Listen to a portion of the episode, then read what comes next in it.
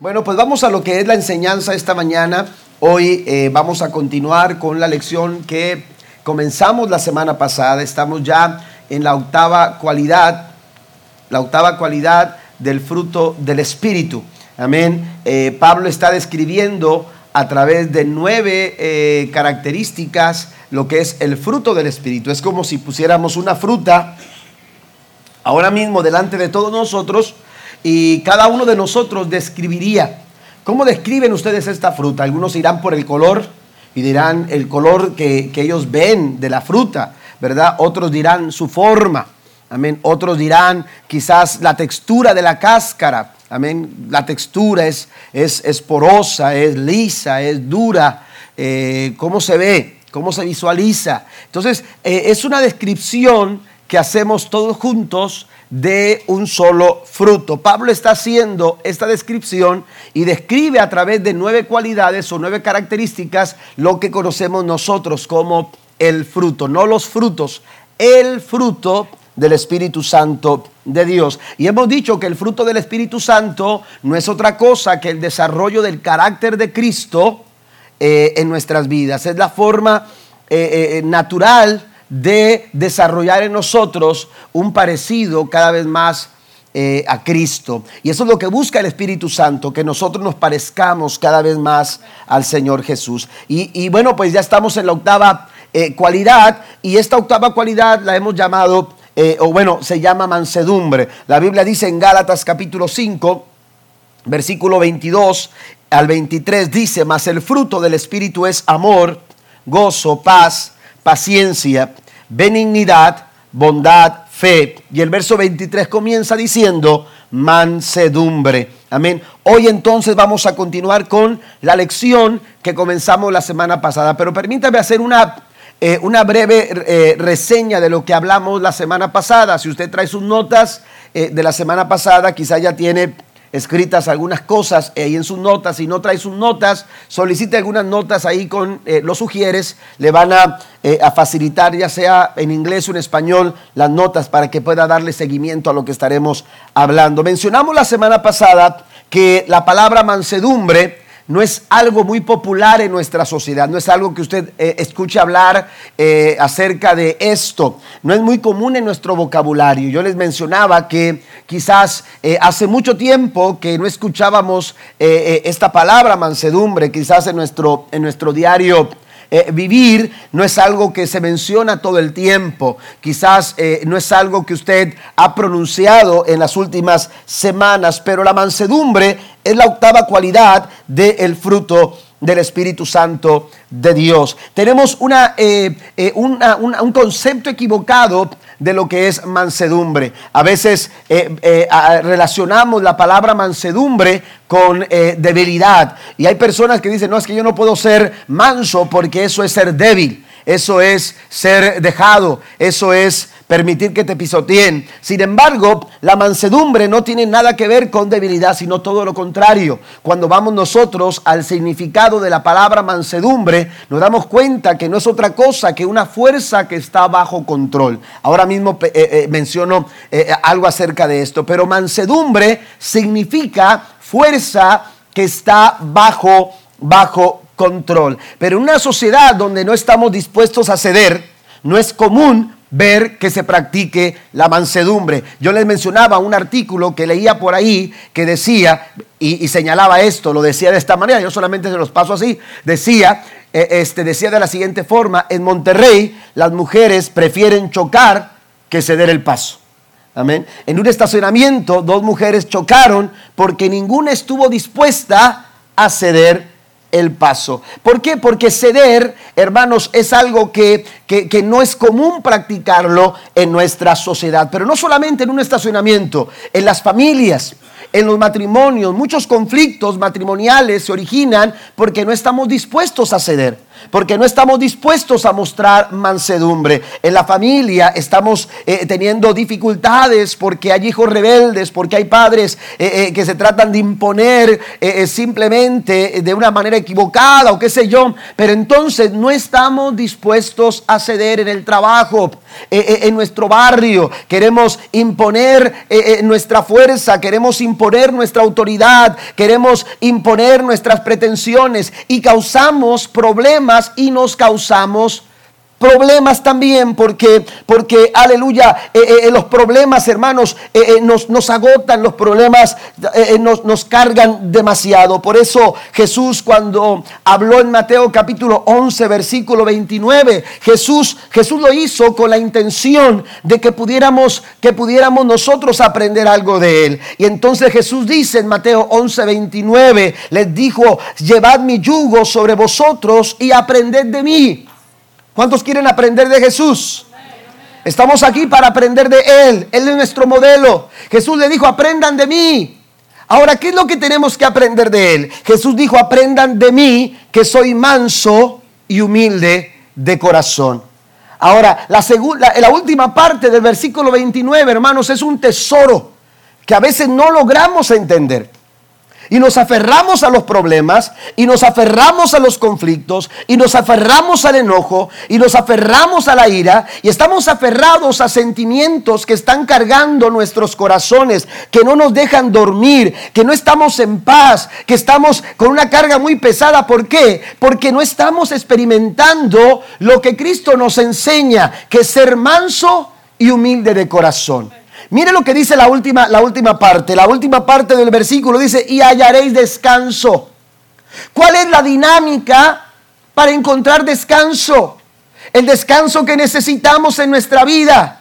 El la dinámica a seguir, dice Cristo, aprendan de mí que soy manso y humilde de corazón. Cuando nosotros practicamos la mansedumbre, hermanos, descansa el corazón aliviamos, aligeramos nuestra carga. Los problemas no van a ejercer eh, eh, esa pesada carga sobre nuestras vidas. ¿Por qué? Porque estamos nosotros actuando de la manera en que Cristo nos ha enseñado que nosotros lo hagamos. ¿Por qué mencionamos que la mansedumbre es fuerza bajo control. Jesús le señala lo siguiente en Mateo 26, versículo 52. Entonces Jesús le dijo, cuando, cuando llegaron para aprenderlo, a fin de llevarlo a juicio y después crucificarlo, la Biblia dice que Jesús le dijo, aquel que había, había agarrado su cuchillo, eh, uno de sus discípulos tomando su cuchillo, le cortó la oreja a uno de los que venían a aprender a Jesús. Jesús le dijo, vuelve tu espada a su lugar, porque todos los que tomen espada, a espada perecerán.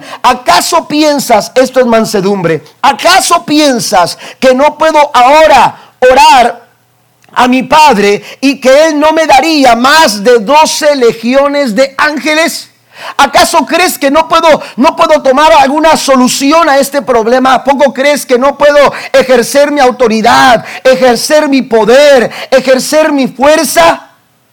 ¿Acaso crees que no lo puedo hacer? Jesús dice, yo tengo poder para solucionar este problema, pero, pero Jesús sometió su fuerza, su, su, poder estuvo bajo el control de qué? De los planes de Dios de los propósitos de Dios. Si usted nota la, siguiente pregunta, eh, eh, Jesús dice, pero ¿cómo entonces se cumplirían las escrituras? ¿Cómo entonces, si yo hago lo que yo quiero, cómo entonces se cumplirían las escrituras? Mansedumbre, hermano, no es debilidad. Mansedumbre, una persona que es mansa, no es porque sea débil. Una persona que tiene un espíritu de mansedumbre es aquella que puede controlar, que puede eh, poner bajo el control de algo más grande, de algo superior, de algo mayor, hermano. Aleluya. Cuando tú depositas tu vida en las manos del Señor, la fuerza y el poder y la capacidad que hay en tu vida viene a estar bajo el control de aquel que todo lo puede. Aquel que todo lo puede se llama Jesús de Nazaret. Den un aplauso fuerte al Señor en esta mañana. Él nos invita a aprender de Él y ser mansos y humildes de corazón. La palabra mansedumbre se traduce de una palabra griega que se, se, escucha prautes. Y prautes era una palabra utilizada para referirse a un potro salvaje que había sido domesticado. Aquel caballo salvaje que corre por las laderas con toda su fuerza, con toda su velocidad, con todo su, ímpetu, con todo su poder, ¿verdad? E, e, él, corre libre, es, salvaje, pero aquel, aquel caballo es tomado y llevado a un lugar para ser domesticado. Y ahora que está domesticado, le pregunto yo, ¿ya no es igual de fuerte que antes? ¿Ya no es igual de veloz que antes? Sigue siendo igual de veloz, sigue siendo igual de fuerte, pero ahora su fuerza está bajo el control. Ahora su fuerza está bajo control. Y aquella velocidad o aquella energía, aleluya, que gastaba corriendo, aleluya, sin propósito, corriendo sin sentido. Ahora esa energía y esa fuerza está siendo depositada para algo útil. Amén. A veces nos estamos desgastando en cosas, hermanos, que no valen la pena. Nos estamos enojando por cosas que no valen la pena. Necesitamos poner la fuerza bajo el control de Dios. Esto solamente se logra cuando permitimos que el Espíritu Santo tome dominio de nuestra vida. Amén. Tome dominio y control de nuestra vida. Y entonces, dice Pablo, cuando esto sucede, el, el, resultado de esto, cuando tú pones tu vida bajo la dirección del Espíritu Santo, el resultado es amor es gozo, es paz, es paciencia, es benignidad, es bondad, es fe, pero también es mansedumbre. Hoy quiero hablarles, hermanos, eh, eh, de, los tres puntos principales de nuestra lección, pero antes quiero mencionar las razones por las cuales el Espíritu Santo quiere que nosotros desarrollemos un espíritu de mansedumbre. Yo mencioné estas razones, solamente eh, o hablamos de estas razones la semana pasada, hoy solamente las voy a enumerar. Número uno, hablamos de que eh, un espíritu de mansedumbre apacigua el conflicto. Un espíritu de mansedumbre desarma a la crítica. Un espíritu de mansedumbre es persuasivo. También comunica el amor. Ahí está en la pantalla. Es persuasiva. La mansedumbre es persuasiva. La mansedumbre, hermanos, comunica el amor. Todo el tiempo estamos, estamos tocando a las personas que nos rodean. Nuestra familia, nuestra esposa, nuestros hijos, los compañeros en el trabajo, la gente que nos rodea. Hay un toque, hermanos, que estamos diariamente transmitiendo a las personas. Cuando usted escucha aquel siervo de Nabal, cuando viene con su esposa Abigail, aleluya, la esposa de Nabal le dice, mira, tenemos serios problemas. Porque Nabal se atrevió a desafiar a un hombre tan poderoso como David. Y David ha declarado que vendrá en contra de Nabal y de toda su gente. Así que si no haces algo, aquí vamos a morir todos. Y tú sabes que con tu esposo nadie puede hablar. ¿Me entiende? Cuando nosotros eh, eh, eh, no entendemos la necesidad de ser mansos, podemos estar dando toques que dañan toques que destruyen, toques que molestan, toques que causan dolor, toques que, aleluya, vienen a traer eh, eh, eh, heridas al alma, herimos a nuestros familiares, herimos a la gente alrededor nuestro. ¿Por qué? Porque no estamos, no estamos practicando la mansedumbre. Pero cuando usted es manso, cuando usted tiene un espíritu de mansedumbre, lo que usted comunica no es otra cosa que amor. Vamos más adelante, también se gana el respeto se gana el respeto. También mencionamos que testifica al no creyente y por último, me hace como Jesús. Cuando usted desarrolla un espíritu de mansedumbre, usted se parece más a Cristo. Usted se parece más a Él. Ahora, Pablo le dice a Timoteo en su primera carta, capítulo 6, versículo 11, le dice, mas tú, oh hombre de Dios, huye de estas cosas y sigue la justicia, la piedad, la fe, el amor, la paciencia y la mansedumbre. Usted y yo tenemos que seguir estas cualidades y una de ellas es la mansedumbre. Una de ellas es la mansedumbre. Y esto no tiene que ver con ministerio. Y esto no tiene que ver con liderazgo. Esto tiene que ver con una nueva vida en Cristo. Todos aquellos que hemos nacido en el Señor, todos aquellos que tenemos una nueva vida en Cristo, necesitamos un espíritu de mansedumbre. Necesitamos desarrollar esta clase de fruto en nuestras vidas. Tomando las palabras de Jesús en Mateo 11:29, aprended de mí que soy manso y humilde de corazón. Yo quiero mencionarle tres lecciones, tres formas en las que nosotros podemos aprender a ser mansos en nuestra forma de vivir. Número uno, la primera manera que podemos aprender mansedumbre es el hecho de que la mansedumbre se desarrolla a través del toque divino. Diga conmigo toque divino. Y cuando me refiero al toque divino, me estoy refiriendo a la forma en que Dios nos trata a nosotros. ¿Quieres saber cómo se trata el hecho de manifestar o evidenciar mansedumbre? Vamos a ver cómo Dios nos ha tratado a nosotros. Vamos a ver el toque de Dios para la vida del ser humano, cómo Dios ha lidiado con los problemas del ser humano, cómo Dios ha lidiado con nuestros problemas. Mire, Tratar con el ser humano es muy difícil. Tratar con las personas es muy complicado. Amén. Pregúntale a mi esposa. A mí dice, mira qué padre, el pastor es a todo dar. Pregúntale a mi esposa lo que es vivir con el pastor. Ella sabe lo que es tratar al pastor. Amén. Usted tiene hijos, yo tengo cuatro hijos y cada uno de mis hijos son diferentes. Y yo he tenido que aprender a tratar con cada uno de ellos. Y cada uno de ellos tengo que tratarlos de manera distinta. Y no porque ame más a uno o ame más a otro. Yo amo igual a mis hijos. Pero el trato con ellos es distinto. ¿Por qué? Porque sus personalidades, sus características, sus formas son diferentes. Yo tengo uno de mis hijos que es muy expresivo en, su, eh, por ejemplo, él expresa cariño con mucha facilidad. Usted no, él no necesita abrazos, él se los da. Amén. O sea, no necesita venirle a él a decirle, papá, te amo. E, él viene todos los días y te abraza y te estruja y te cae encima y, ahí está. Y, es así, él así es. Amén. Pero hay otros hermanos que, que se queda viendo así como, a mí no me han abrazado. ¿Me entiendes? Y a él sí tenemos que. Y nos llevamos todos encima. Amén.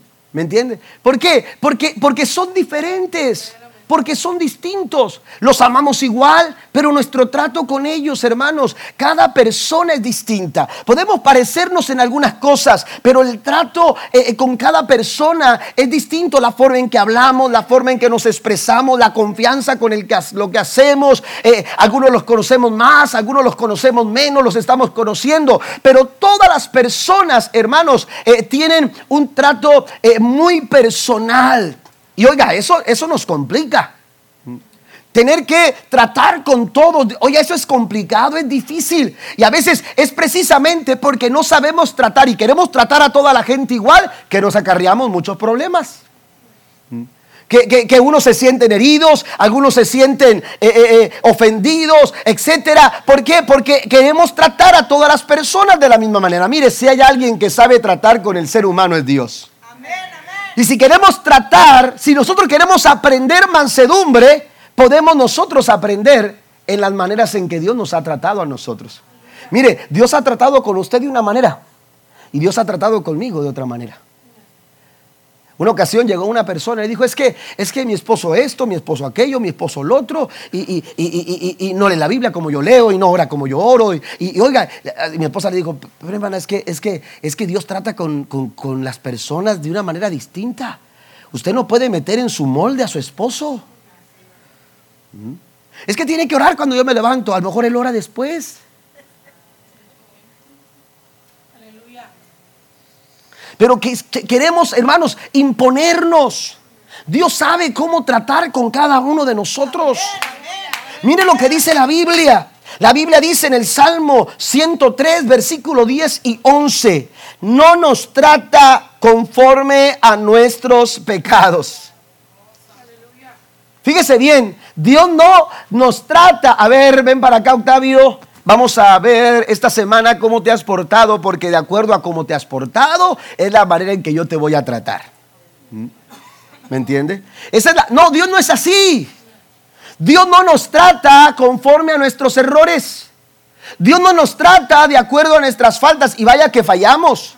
Vaya que cometemos faltas. Vaya que nos equivocamos, amén. Eh, eh, nos hemos equivocado, pero Dios sigue tratándonos de la misma manera. Mire, esto no quiere decir que pase por alto el pecado. Dios no pasa por alto el pecado. Jesús nunca pasó por alto el pecado de nadie. Jesús denunció el pecado puntualmente. Jesús, aleluya, denunció la falta. Jesús señaló el problema. Jesús, aleluya, descubrió y hizo reconocer, llevó a reconocer a las personas cuál era el error, cuál era el problema cuál era el, problema real eh, eh, por, lo que estaban pasando. Pero Jesús entendió algo, Jesús siempre manifestó, aleluya, que la persona era más importante que el problema. Para Cristo siempre las personas tenían mayor valor. Oiga, qué bueno que Él dice que Él es el buen pastor. Y no dice que yo soy el buen pastor. Porque si yo fuera el buen pastor, a lo mejor yo diría, no, está así porque se fue. Se, desbalagó, se quiso ir, se alejó.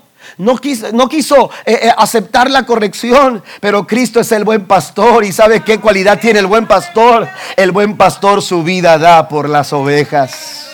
El buen pastor va y busca las ovejas. El buen pastor va, aleluya, y trae a la oveja herida, golpeada y maltratada. ¿Sabe por qué? Porque Él sabe tratar a las personas. De eso se trata la mansedumbre. Si usted quiere aprender a ser como Cristo en esta área, en esta cualidad, usted necesita saber cómo es que Dios trata. ¿Cómo es que Dios trata con nosotros? Jesús siempre tuvo un buen toque hacia las personas. No nos trata, dice el salmista, conforme a nuestros pecados, sino dice, ni nos paga según nuestras maldades. El verso 11 dice, tan grande es su amor por los que le temen, como alto es el cielo sobre la tierra. El amor de Dios aleluya, hacia nosotros, no le permite tratarnos a nosotros como quizás nosotros no lo merecemos. Y vaya que nosotros señalamos a las personas tan fácilmente. Tan fácilmente etiquetamos a la gente. Etiquetamos a las personas con mucha facilidad. Les ponemos motes, les ponemos, aleluya, etiquetas. Este es el problemático, este es el corajudo, este es el, eh, eh, el, etcétera, etcétera, etcétera, etcétera. Y etiquetamos a la gente y etiquetamos a todo mundo. Dios no anda etiquetando a las personas. Dios ama a las personas y las ama tanto que dice el apóstol Pablo que aún siendo pecadores, Cristo murió por ellas. Bendito el nombre del Señor. Ese es el amor de Dios hacia nosotros. Y de acuerdo a ese amor, Él nos trata. ¿Sabe por qué? Porque en el trato está la diferencia.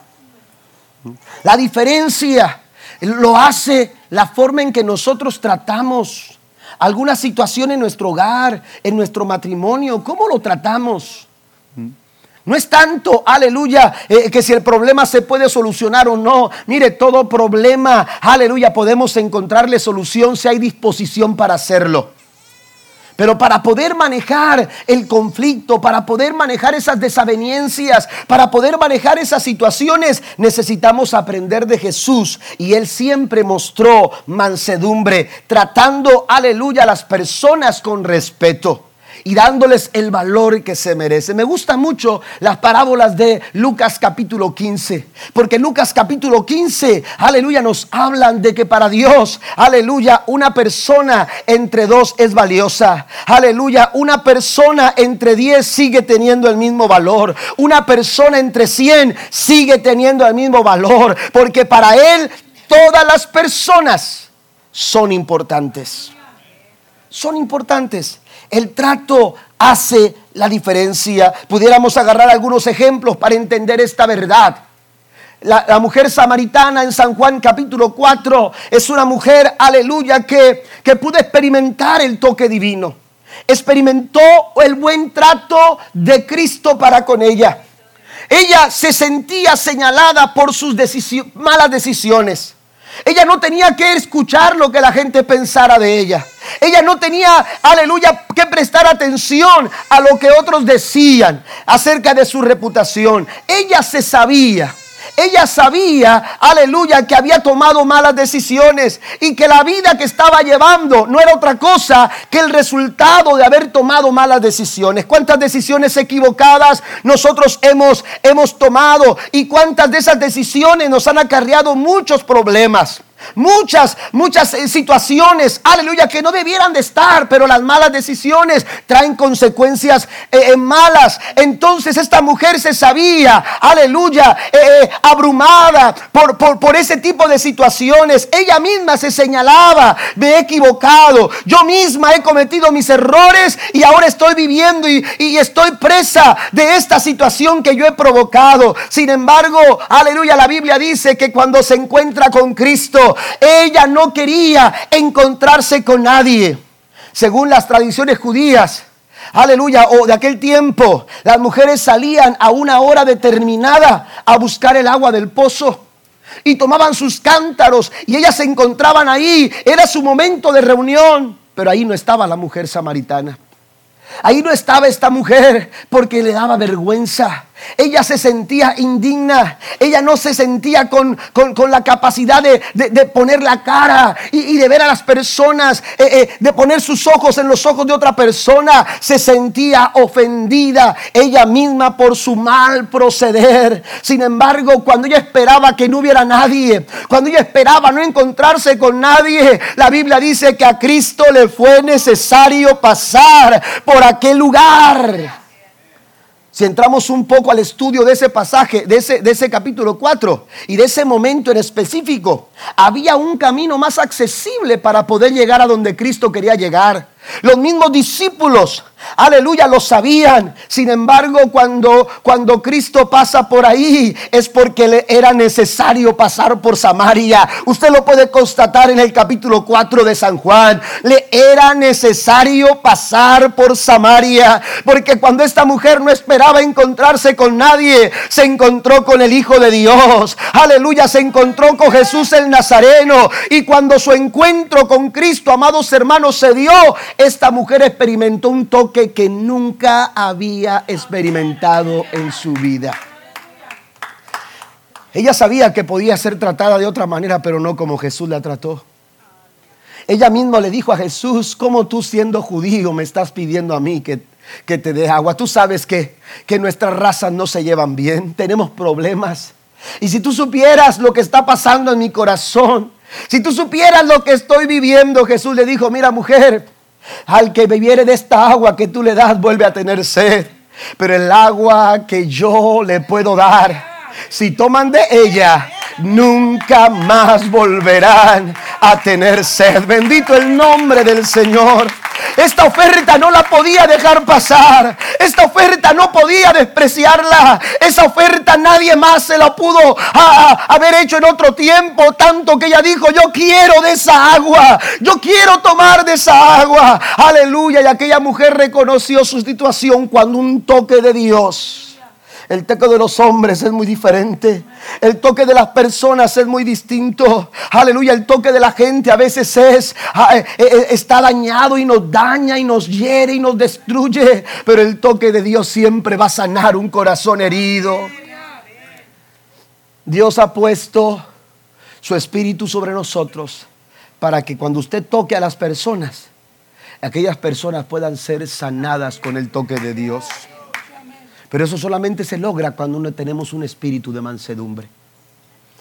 Mire, esto es un ejemplo claro. Lo mismo con la mujer adúltera. Todos listos para, para, para tirar la piedra. Y cuando ella misma, mire, a ella le horrorizaba, se sabía que había sido encontrada en el acto ilícito de adulterio. Pero ella le horrorizaba el hecho de que moriría apedreada porque esa era la sentencia. Pero cuando todos esperaban que Cristo, la aleluya, tirara la primera piedra, se bajó al suelo y empezó a escribir. Y cuando, cuando Jesús escribía, les dijo a las personas, el que esté libre de pecado, que tire la primera piedra. Y uno a uno empezaron a irse. Y cuando la mujer estuvo sola con Jesús, Cristo la confrontó y le dijo, ¿dónde están aquellos que te acusaban? Ninguno está todos se han ido, ni yo te condeno, vete y no peques más. Esa es la forma en que Jesús trataba a las personas. Y cuando uno ve ese trato de Dios hacia las personas, pero también hacia nosotros, entendemos y podemos aprender a cómo nosotros podemos también tratar a las personas con mansedumbre. Número dos, vamos al segundo punto. Número dos, además de que la mansedumbre se aprende a través del toque divino, también podemos aprender de Jesús. Cristo dijo, aprended de mí que soy manso y humilde de corazón. Y una segunda lección que nos enseña a nosotros a manifestar mansedumbre es, hermanos, en el desarrollo de las circunstancias. Hay circunstancias que han llegado a tu vida como una lección de parte de Dios para desarrollar el carácter de mansedumbre en nosotros, para desarrollar esta cualidad en nuestra vida. El Espíritu Santo trabaja en nosotros, dirige nuestras vidas. Estamos siendo dirigidos, estamos siendo controlados. Y cuando digo que estamos siendo controlados, Dios, eh, a través del Espíritu Santo, el Espíritu Santo está en control no solamente de nosotros, sino de todo aquello que pasa en torno a nosotros. Hay situaciones que ya están preparadas para mañana, porque el Espíritu Santo está en control de tu vida. Él ha preparado tu semana con anticipación porque Él está en control de nuestras vidas, del control de nuestras familias. Ahora, las circunstancias son una forma, a menudo, una manera que Dios utiliza para darnos lecciones, para darnos una enseñanza. Y las circunstancias eh, difíciles, esas circunstancias que queremos a toda costa evitar, esas circunstancias que no queremos experimentar, esos momentos que nos hacen sentir eh, mal, incómodos, esos momentos que nos hacen eh, eh, sentir dolor, sentir pasar por sufrimiento, esas cosas no quisiéramos pasarlas, pero hay momentos en que no podemos evitarlas. Tenemos que enfrentarlas si es necesario. Tenemos que pasar por todo tipo de, de, circunstancias. Pero Dios se vale de esas circunstancias para que nosotros podamos desarrollar un mejor carácter. ¿Qué sucede con el músculo? Amén. ¿Qué sucede con los músculos cuando usted los ejercita? Ese músculo, hermanos, está siendo presionado. Ese músculo está siendo trabajado y está siendo llevado a un límite. Y a través de la resistencia, e, ese músculo está aumentando su masa, pero también está aumentando su capacidad de fuerza. Pero es a través de la resistencia. Lo mismo sucede con nosotros. Amén. Cuando Dios nos permite de acuerdo a su voluntad y de acuerdo a su propósito, porque esto no es buscar problemas, es muy diferente. Hay gente que tiene una facilidad de buscarse problemas. Amén. ¿Me entiende? Hay gente que, que, tiene esa facilidad, pero no se trata de esto. Cuando hablo de problemas o de circunstancias que son utilizadas para darnos una lección de parte de Dios, es cuando dentro de la voluntad del Señor Dios permite que éstas sucedan en nuestra vida. Ahora, eh, Dios las utiliza para nuestro propio para nuestro propio bien. Amén. La Biblia nos lo enseña de esa manera. Mire, vaya conmigo al Salmo 119. Hay algunas citas que no están ahí en sus notas pero que quisiera que usted eh, las escribiera. Salmo 119, versículos 71 y 72. El sufrimiento me hizo bien porque me enseñó a prestar atención a tus decretos. Tus enseñanzas son más valiosas para mí que millones de oro y plata. Dice que el sufrimiento habla de las circunstancias. El momento difícil el momento de presión, el momento de adversidad, dice el salmista, me ha hecho mucho bien. ¿Por qué? Porque me enseñó. Dios utiliza las circunstancias para enseñarnos algo, para trabajar en nuestras vidas. Esas circunstancias incómodas están trabajando en nuestras vidas. Mire, ¿qué es lo que sucede cuando usted quiere trabajar una madera? Esa madera está áspera. ¿Usted ha trabajado la madera alguna vez? ¿Alguna vez se ha astillado? No se va a morir, ¿verdad? Como cuando éramos niños y, oh, se me van a hacer las tripas, ¿verdad? No, usted se astilla y, eso es incómodo, ya no puede trabajar bien. Yo trabajé en algún tiempo en la carpintería y, era muy incómodo estar trabajando la madera y, traer astillas en los, en, los, en los dedos o en las manos. Y, eran muy incómodas. Y llegaba uno o agarraba uno la navaja ahí mismo y te empezabas a querer abrir la piel para sacar la astilla. Amén. Pero, y se liberaba el, dolorcito ese incómodo. A mí no era dolor de muerte, pero era un dolor incómodo. Y cuando tú sacabas la astilla, era, era, era, era como si te hubieran quitado la espada del corazón. Amén. Y entonces este, te aliviaba, te, sentías mejor, te sentías liberado. Pero las astillas, hermanos, son común cuando uno trabaja con, eh, eh, con madera. Y entonces lo que hace cuando uno está trabajando la madera y, esa madera va a quedar expuesta para que la gente la toque, quizás se sienten o pasen en un pasamanos o, qué sé yo. Entonces lo que hace el que trabaja la madera es lijar la, superficie de la madera.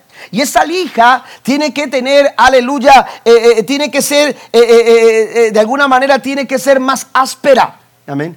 hay diferentes números eh, de lijas, pero tiene que tener aspereza. Y, cuando usted la va pasando por la madera, esa, esa, esa, esa eh, capacidad de la lija lo que va haciendo, hermanos, es, es pulverizando toda aquella superficie a fin de qué? De dejar completamente lisa. Y usted pasa la mano y se siente tan, tan bonito, se siente tan suave la madera. Amén. Se siente tan suave y, queda muy bonito eh, eh, el trabajo cuando se le ha pasado la lija. Bueno, Dios también ve asperezas en nuestras vidas. Hay astillas, escuche esto, que Dios está queriendo trabajar eh, en nuestra superficie porque esas astillas en nuestro contacto diario están dañando personas. ¿Qué le parece? Y viene su esposa o su esposo y, entonces usted, eh, eh, cuando me refiero a astillas, me refiero a reacciones. Hay reacciones en nuestra vida que están siendo encajadas en personas y las están hiriendo. La gente que amamos, la gente con la que regularmente nos estamos relacionando, pueden estar siendo dañadas, hermanos, por ese tipo de astillas, por ese tipo de reacciones. Mire, la reacción es algo natural en, nuestras, en nosotros como personas, como seres humanos, reaccionamos. Usted se da eh, un golpe en el dedo y no grita gloria a Dios. ¿Verdad que no? Oh, Cristo vive. Oh, gracias Señor por el dedote que tengo. ¿Verdad? ¿No? ¿Verdad que no? Oh, y, nos lo metemos a la boca uh, como si eso fuera a dar solución, ¿verdad? Pero, pero eh, somos gente que reaccionamos. La reacción es natural. La forma en que reaccionamos es lo que nosotros tenemos que trabajar. Porque a veces reaccionamos, hermanos, y maltratamos a todo mundo y dañamos a todo mundo y, golpeamos con nuestras reacciones, hermanos, el corazón de muchas personas. Y hay familias heridas, hay hijos heridos por una reacción equivocada de un padre. Hay hijas eh, heridas por una reacción equivocada de una madre. Hay matrimonios que están siendo, aleluya, eh, que están en batalla constante por una reacción equivocada, porque no están aprendiendo a reaccionar como deben. No sé si me está entendiendo en esta mañana. Pero eso es lo que quiere trabajar el Espíritu Santo de Dios a través de la manifestación del fruto del Espíritu. ¿Para qué? Para que nuestras reacciones no sean aquellas que dañen, para que nuestras reacciones no hagan sufrir, para que nuestras reacciones no vengan a traer maltrato al corazón de las personas que amamos, sino que vengan a bendecir. ¿Cuántos alaban a Dios en esta mañana? Den un aplauso al Señor. Dios te ha puesto para bendecir a tu esposa, para bendecir a tu esposo, para bendecir a tus hijos todos los días. Las circunstancias de la vida lo que hacen es quitarnos esa aspereza. ¿Eh? Mire, hay personas que me dicen, es que, es que tuve que hacerlo así, pastor, porque, porque esa persona así es. Usted no la conoce. En la iglesia mi esposa es una, pero en la casa, ay, si le platicara de ella. A lo mejor tiene razón. Pero mire, las reacciones no me hablan de su esposa, me hablan de usted. Una reacción no me habla de tu enemigo, me habla de ti.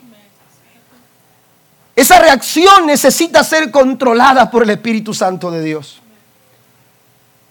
Y cuando el Espíritu Santo quiere que eh, eh, eh, está controlando nuestra vida, entonces, hermanos, el fruto del Espíritu es mansedumbre. Amén. Es buen trato. Es una fuerza bajo control.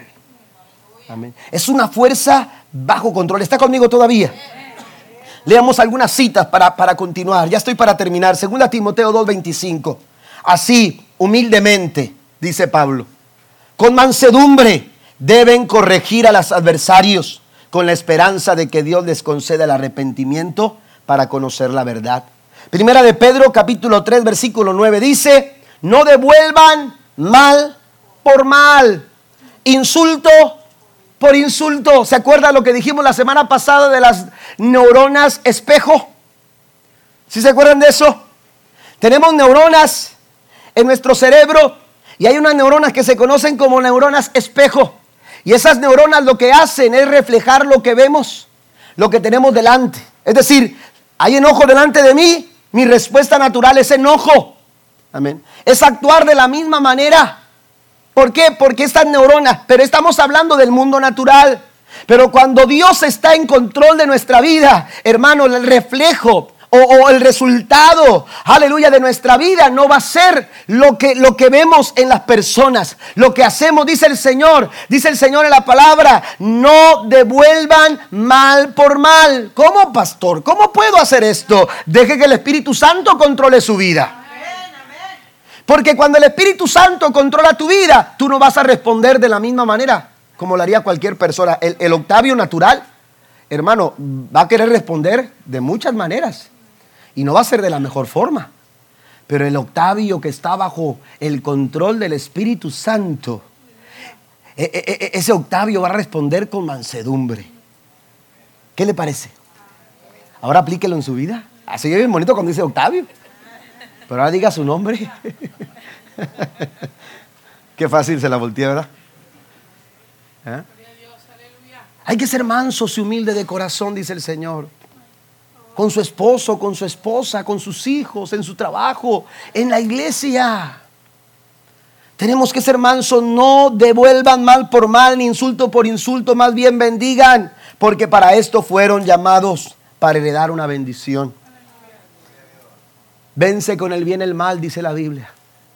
Y en Mateo 5:5 dice, bienaventurados los mansos, porque ellos recibirán la tierra por heredad. Número 3, vamos al punto número 3, ya para terminar. Punto número tres, la mansedumbre se desarrolla a través de la corrección. La mansedumbre también se desarrolla, además del toque divino, además de que nosotros podamos, aleluya, también manifestar eh, o desarrollar la mansedumbre a través de las circunstancias, también necesitamos entender que otra tercera lección para que podamos aprender a ser mansos y humildes de corazón como lo, como lo es Jesús es que necesitamos estar abiertos a la corrección. Abiertos a la corrección. ¿A quién le gusta que lo corrijan? Amén. Es incómodo. Nos deja mal. Nos deja mal parados, como decimos por ahí. No vayas corrigiendo delante de la gente. ¿Verdad? La corrección no es muy agradable. Lo dice Hebreos capítulo 12, versículo 11. Hebreos 12, 11 dice que en el momento la disciplina no nos gusta. En el momento la disciplina nos incomoda. ¿Eh? No nos gusta. Nuestra primera respuesta a la disciplina es, eh, eh, no, me gusta, no me, no me, gusta lo que estás queriendo hacer. La disciplina no es agradable. Amén. Entonces, humanamente hablando, no estamos abiertos a la disciplina. Pero mire, tengo varias citas que quiero que vaya a su Biblia o que las anote y después en casa las pueda usted verificar. En Proverbios capítulo 3, versículo número 11 y 12. Proverbios capítulo 3, versículo 11 y 12 dice, Hijo mío, no rechaces la disciplina del Señor, ni te enojes cuando te corrige, pues el Señor corrige a los que ama, tal como un padre corrige al hijo que es su deleite. ¿Se acuerda cuando su mamá o su papá le decía, te voy a, te voy a tener que dar con el cinturón o con la chancla, ¿verdad? En aquel tiempo, ahora ya no, amén. Pero, pero este, ahora les dan spanky. ¿Así es, Spanky? Ok. O time bueno, está bien. Este, pero a nosotros nos fuimos el tiempo del cinturón y de la chancla, ¿verdad? Entonces, yo el domingo lo mencionaba eso. Se me olvidó decir cuando mamá decía, tiraba la chancla y no daba, decía, decía mamá, tráeme la chancla. En ese momento aprendiste lo que era rebeldía. Supiste el significado de ser rebelde. no querías traerle la chancla a tu mamá, pero bueno, tráeme la chancla, te decía la mamá. Y entonces, oiga, volvamos a lo que estamos hablando, ¿ok? Entonces, eh, la corrección, dice aquí, dice, dice, eh, hay quienes se enojan ¿Por qué? Pero eh, aquí el consejo es no te enojes. Hay personas que en la iglesia cuando se les corrige, toman el camino de la puerta. Amén. Eh, eh, se salen, se van, no les gusta ser corregidos. Amén. Hay personas que estamos platicando con ellos y, están pidiendo un consejo y se les da una corrección. Y entonces dicen, no, pastor, espéreme, pero fulano de tal también. Bueno, pero, pero, pero, pero el problema, el asunto aquí no es fulano de tal, el problema eres tú. El hecho de que fulano de tal haga lo mismo que estás haciendo no te hace mejor persona a ti. Amén. ¿Eso te hace mejor persona? ¿Eso te hace mejor cristiano que otros lo hagan? No, si está mal, está mal. Si está mal, necesita ser corregido. Pero lo que sucede con la mansedumbre, escuche esto, es que la mansedumbre genera un espíritu enseñable. Una persona que tiene mansedumbre siempre va a estar abierto a la corrección. Amén. Yo, eh, eh, salimos esta mañana y cuando estaba saludando a las personas llegó una hermana y me dijo, pastor, no se dice de esta forma, se dice de esta manera. Y dije, ah, gracias hermana, para decirla diferente ahora. Y ya lo dije distinto. Yo dije, estilla. Y ella me dijo, es astilla. Bueno, es astilla. Amén. ¿Entiendes que hago con el inglés se me dificulta un poco? Amén. Pierdo un poquito el español. Pero tenemos que estar abiertos a aprender. Tenemos que estar abiertos a aprender. Hay alguien siempre que viene y nos enseña. Yo escucho a niños eh, hablar, hermanos, y me enseñan. Yo escucho personas hablar y me enseñan. Y siempre que sea algo bueno hay que aprenderlo. Amén. Hay que aprenderlo. Estábamos sentados en el, en el convivio de varones y, cuando, cuando eh, estábamos ahí sentados, eh, el hermano Simón Ibarra nos, nos acompañó, ya tenía tiempo de no saludar al hermano Simón. Eh, eh, la última vez que lo vimos fue en el hospital cuando su, hija se puso mala, pero vino a estar aquí en el convivio con otro hermano, hermano Bet, y, me, dio mucho, mucho me dio mucho gusto saludarlo. Los varones también que se acordaban de él, lo saludaron. Y entonces platicando ahí, estábamos hablando de los, de, los pollos, de la actividad que habían salido bien ricos los platos de, pollo. Y yo le dije, bueno, el culpable es él. Porque cuando comenzamos a hacer pollo para vender, el hermano Simón eh, fue el que nos enseñó amén, a cocinar el pollo de esa manera. Pero después dije, después de que el hermano Simón estaba aquí ayudándonos, después empezaron a llegar otros y cada uno fue integrando ciertas formas, ciertas maneras y fuimos aprendiendo hasta llegar a ser lo que ahora somos. Pero si fuéramos cerrados a, no, no, no, se tiene que cocinar de esta manera. Amén. Tenemos que ser abiertos a la enseñanza. Mire lo que dice la Biblia, le doy dos citas bíblicas acerca de esto, porque se tiene que recibir la enseñanza con mansedumbre, pero también se tiene que hablar la enseñanza con mansedumbre. Y espero que las anote por favor ahí en sus notas. Santiago capítulo 1, versículo número 21, dice la Biblia de la siguiente manera. Yo tengo la nueva traducción viviente, pero sé que las otras versiones mencionan la palabra mansedumbre. dice el versículo 21 Dice, así que quiten de su vida todo lo malo y lo sucio y acepten con humildad.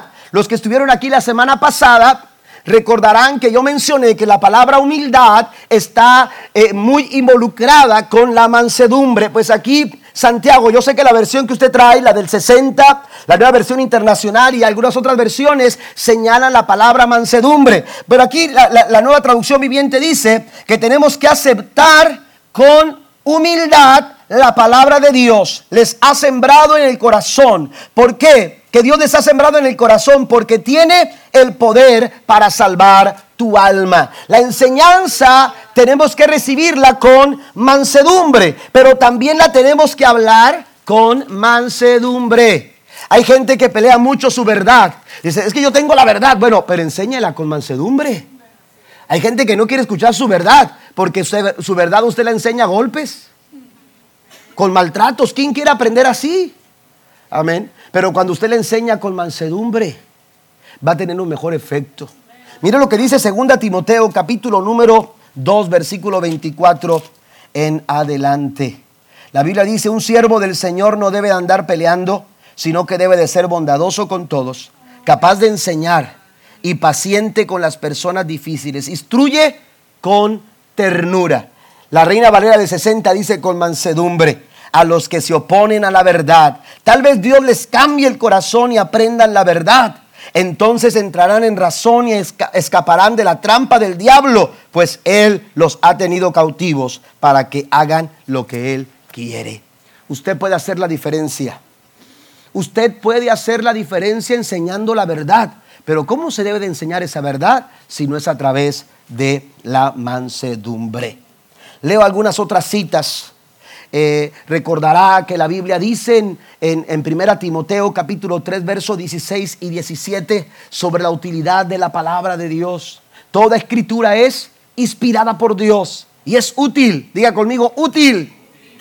La palabra del Señor es útil. Amén. Y una de las cosas que dice Pablo a Timoteo es que es útil para enseñar, útil para redarguir, útil para corregir y para instruir.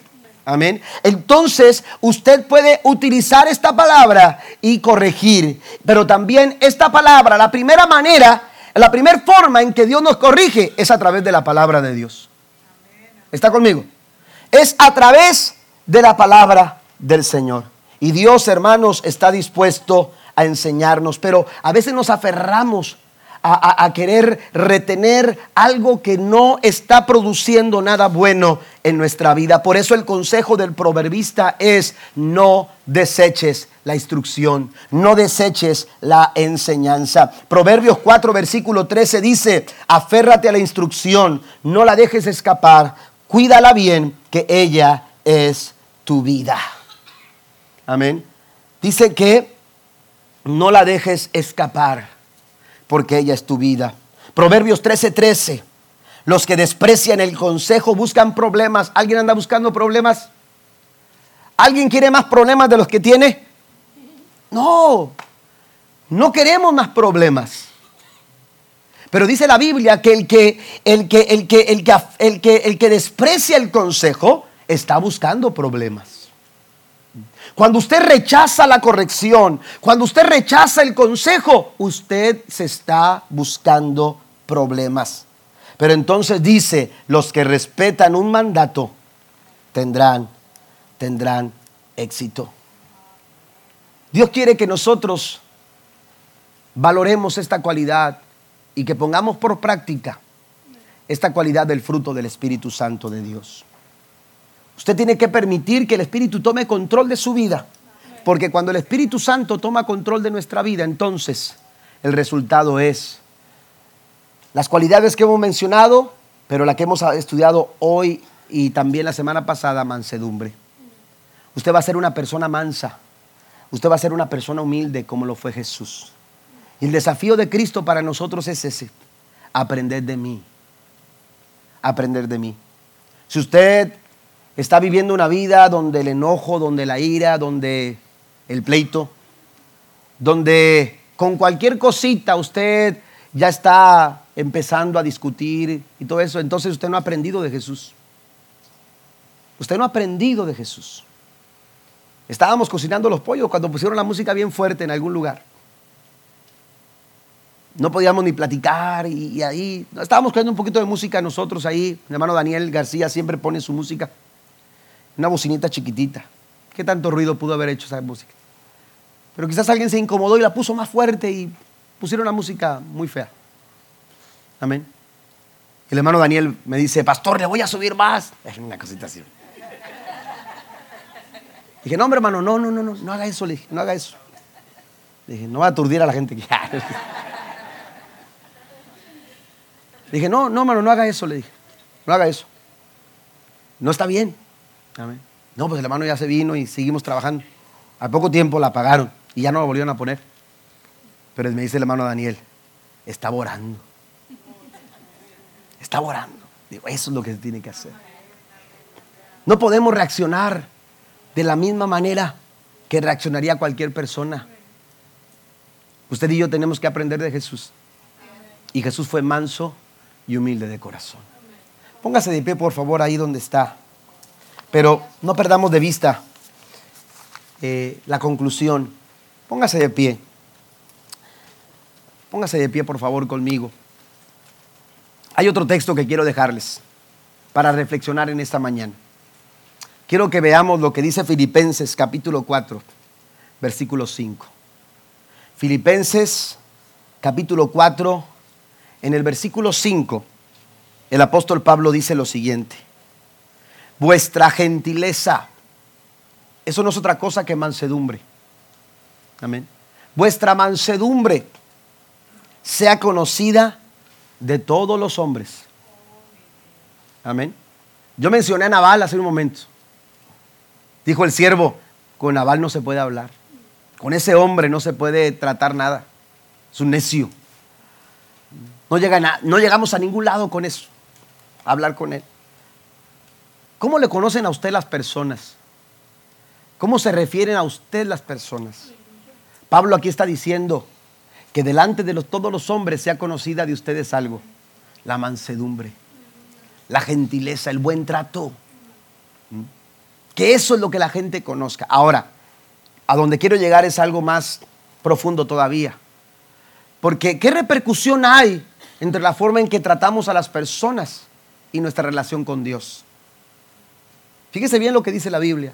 Si usted puso atención a este pasaje, si lo terminó de leer, porque yo me detuve donde está el primer punto. Pero dice Pablo, vuestra gentileza sea conocida de todos los hombres. Y luego pone un punto. Pero no ese punto no es un punto y aparte. Ese punto es un punto y seguido. Amén. Aquí no termina lo que está diciendo Pablo. Lo que voy a decir tiene relación con lo anterior. Y entonces dice Pablo que su mansedumbre sea conocida delante de todos los hombres y concluye diciendo esto, el Señor está cerca. El Señor está cerca. Nuestro trato con las personas hace la diferencia. Nuestro trato con la gente, hermanos, hace la diferencia y tiene repercusiones en nuestra relación con Dios. Hay quienes quizás dirán, bueno, venimos a la iglesia, aunque mi esposa y yo venimos peleados. ahí estamos en la iglesia. Hace días que no nos hablamos. Tengo tiempo de no hablar con mi hermano. Tengo tiempo de no hablar con mi familia. Nos enojamos por esta situación. Nos molestamos por aquella otra situación. Dice Pablo, el Señor está cerca. Tengo problemas con mis compañeros de trabajo, pero pues que le den para adelante yo también. El Señor está cerca. El Señor está cerca. No hemos podido solucionar este problema con, con, eh, eh, con, mi esposa o con su familia o con quien sea. El Señor está cerca. Dice Pablo, el Señor está cerca. No podemos estar en paz con Dios si no estamos en paz con las personas.